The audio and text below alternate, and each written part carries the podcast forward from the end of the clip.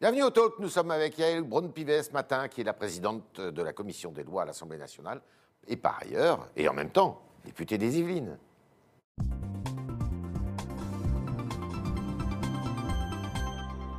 Yael Braun-Pivet, bonjour, bienvenue au Talk.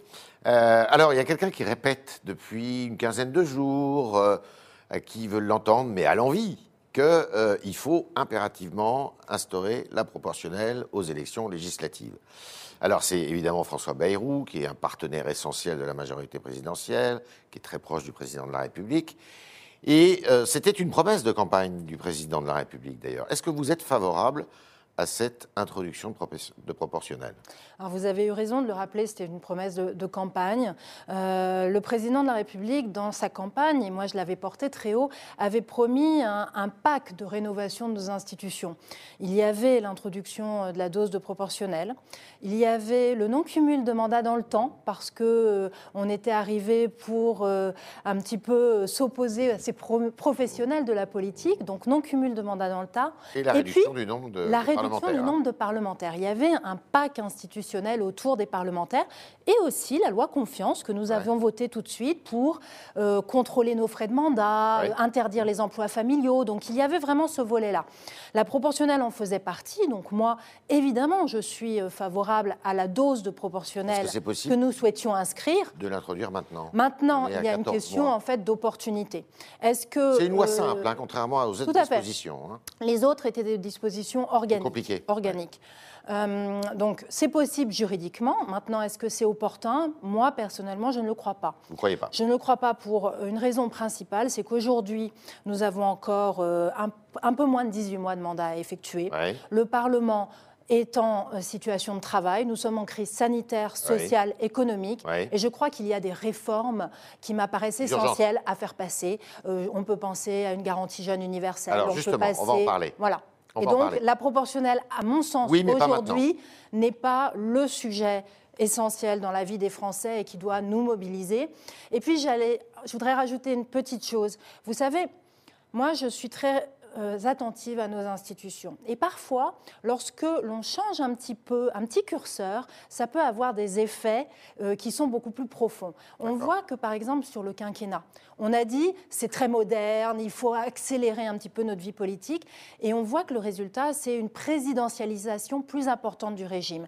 Donc il ne faudrait pas qu'en touchant le mode de, euh, scrutin des parlementaires, on déséquilibre notre régime en renforçant, par exemple, la logique de coalition au détriment de la présidentialisation du régime. Donc pensons à tout ça de façon un petit peu plus posée, structurelle, et donc pas maintenant. Pas maintenant. Alors, vous parliez de réformes qui étaient peut-être plus urgentes. Il y a effectivement quelques députés de votre euh, euh, majorité, euh, La République en marche, comme Pierre Persson, qui ont écrit une tribune il n'y a pas très longtemps dans la presse, dimanche, pour dire il faut mettre l'accélérateur et le paquet sur l'égalité des chances, euh, au sens large, et puis très inquiet pour les jeunes notamment, qui traversent cette période compliquée, et qui plaidaient pour une espèce de rémunération, ou en, tous les cas de droits accordés, financiers, accordés aux jeunes. Vous êtes d'accord avec ça? Moi, je suis Vous iriez jusqu'au revenu universel?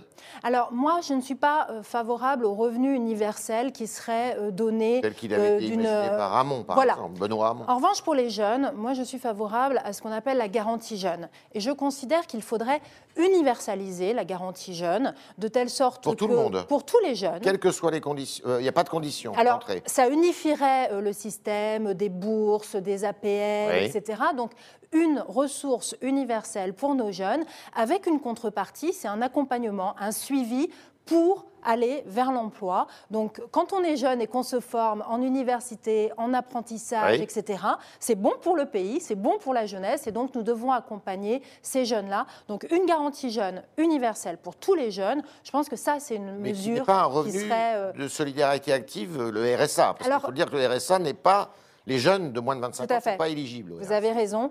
La différence entre la garantie jeune qui existe aujourd'hui déjà et qui a été considérablement augmentée par le gouvernement, mais que, encore élargir. mais que je veux encore élargir, c'est l'accompagnement.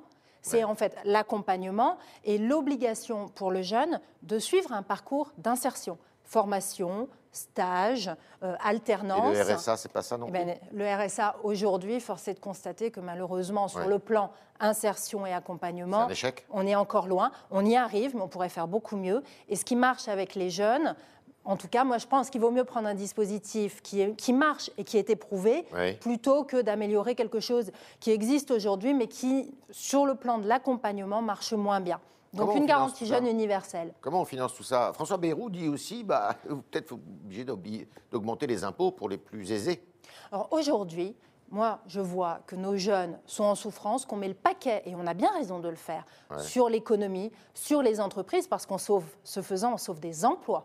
Donc c'est directement dirigé vers l'humain, mais aidons les jeunes aussi directement dans le cadre euh, du plan de soutien massif, soutien massif à l'économie, soutien massif à notre jeunesse. Pour autant, il ne faut pas augmenter les impôts. Aujourd'hui, le moment, nous n'y sommes pas. Nous ne sommes pas là. Aujourd'hui, Ça arrivera alors, on verra comment on finance tout cela en fonction de la reprise de notre économie, en fonction euh, de tous les paramètres euh, européens également. En revanche, aujourd'hui, le moment est de soutenir notre jeunesse. Elle en a besoin. Il faut la soutenir financièrement. Il faut aussi la soutenir pour l'accompagner dans son parcours qui est particulièrement difficile en ce moment. Alors, on est toujours dans le même temps. On a l'impression que le président de la République, alors il avait eu un temps, euh, je dirais, assez régalien avec qui n'est pas terminé d'ailleurs, parce qu'il y a eu euh, le Beauvau de la, il y a le de la sécurité, il y a la loi euh, renforçant euh, le respect des principes républicains, il y a eu, qui a fait beaucoup d'encre, la sécurité globale, enfin bon.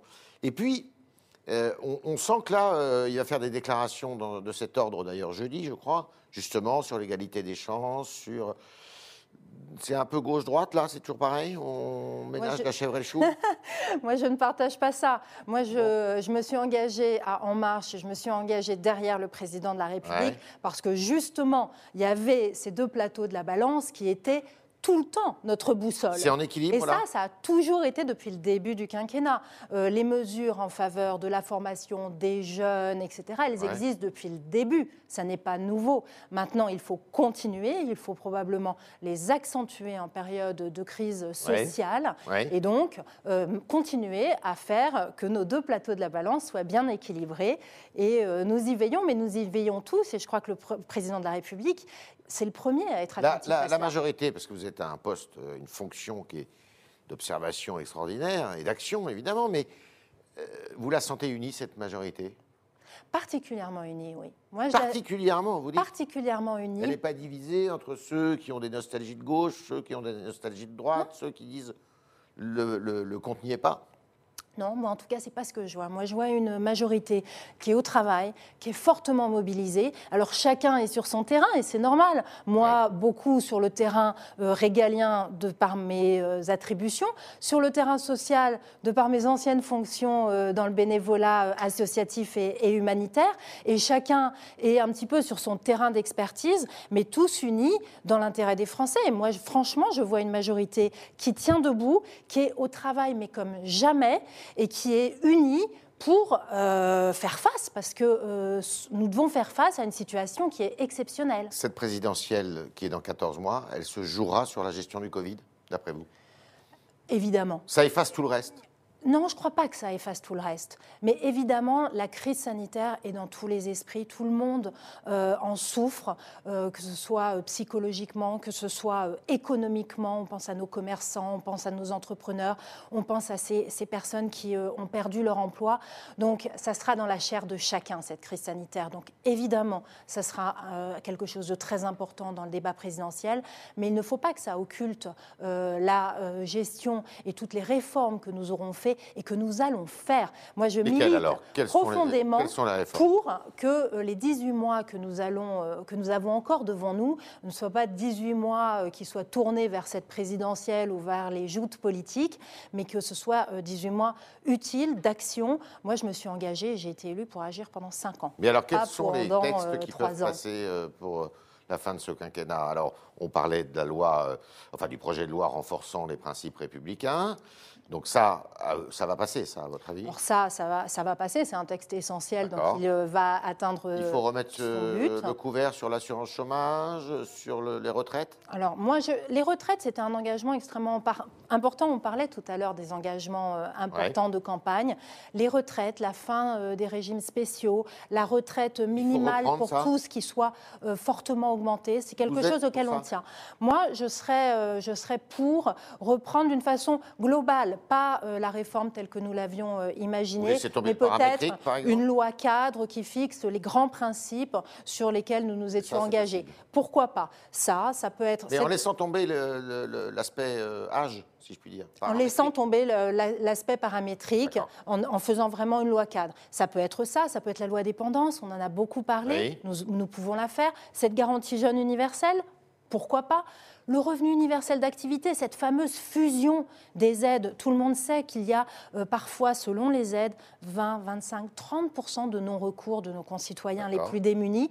Donc ce revenu universel d'activité qui visait à fusionner les aides, allons-y, faisons-le, nous avons 18 mois pour le faire. Donc nous avons des grandes réformes à faire, des réformes sécurité aussi, vous avez parlé de la loi sécurité globale, il faut aller au bout. La loi renseignement, nous avons des ajustements à faire, elle aura lieu euh, fin juillet. La loi sur les sortants de prison, mmh. condamnés euh, pour des faits de terrorisme, c'est quelque chose d'important. Vous savez que ça me tient particulièrement à cœur. Je souhaite qu'elle soit remise euh, à l'agenda du Parlement. Donc beaucoup de travaux législatifs à conduire. On se dirige vers un match retour Marine Le Pen, Emmanuel Macron J'en sais rien. Je, moi, je vois les sondages. On a l'impression euh, qu'il le souhaite, le président de la République. En fait, c'est ce qu'il avait dit depuis le début avec quelques images ouvert, fermé. Euh, souverainisme contre euh, une mondialisation maîtrisée pour que ça soit plus sympathique à l'oreille. Mais voilà, on est là-dedans. Moi, je ne crois pas. Moi, je crois que le président de la République, mais encore, c'est une, croyance personnelle.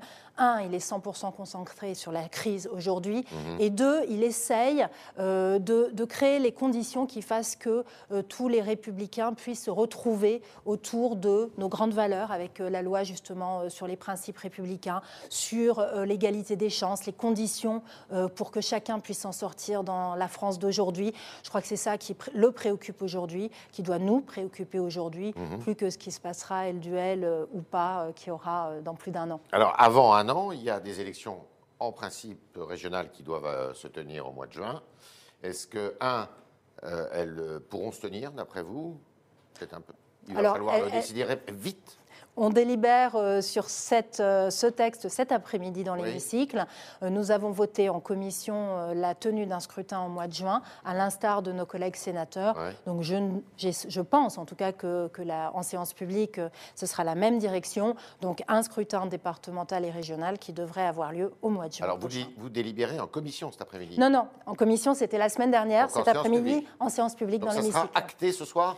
Alors, il y aura la décision de l'Assemblée nationale, commission mixte paritaire jeudi avec nos collègues sénateurs. Mais en principe, vous semblez d'accord tous nous, a priori, alors sur le fond, nous sommes d'accord. Après, il y aura, excusez-moi, quelques petits réglages qui se règlent habituellement en commission mixte paritaire. En tout cas, moi, j'ai bon espoir qu'on arrive sur une position de consensus sur la tenue des élections. C'est fondamental. Nous vivons dans une démocratie. Moi, je crois que dans, une, dans des moments de crise, nos institutions, c'est ce qui fait que nous tenons. Sans vote par correspondance sans vote par correspondance, nous n'avons pas le temps euh, de le mettre en œuvre du point de vue technique et ça pose beaucoup de difficultés par rapport à notre mode de scrutin et par rapport à la sincérité du scrutin.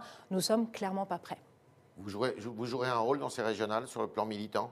Alors moi, je joue un rôle dans toutes les élections parce que j'adore l'élection, j'adore être sur le terrain pour convaincre euh, les électeurs de la justesse et du bien fondé euh, de nos idées et de notre programme, mais je ne serai pas particulièrement candidate au régional. Votre candidat, c'est Laurent Saint-Martin? Alors pour le moment, ça, se discute, je crois, mais je crois que Laurent Saint-Martin euh, a très envie qu'il tient la corde.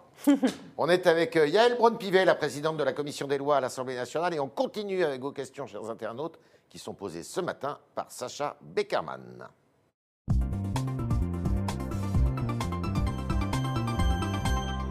Bonjour Sacha. Bonjour Yael Brown-Pivet. Alors on commence avec Patrick sur Facebook qui vous demande pourquoi ne pas instaurer un revenu pour les étudiants selon leurs résultats scolaires ah.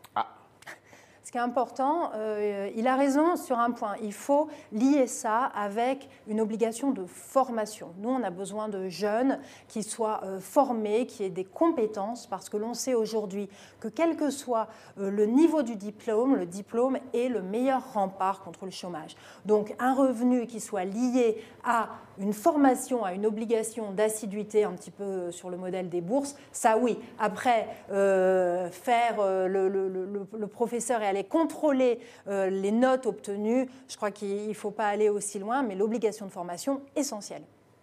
Autre question. Alors, on continue avec Liberté Éducation qui vous demande sur Twitter si vous voterez l'article 21 du projet de loi sur les principes républicains.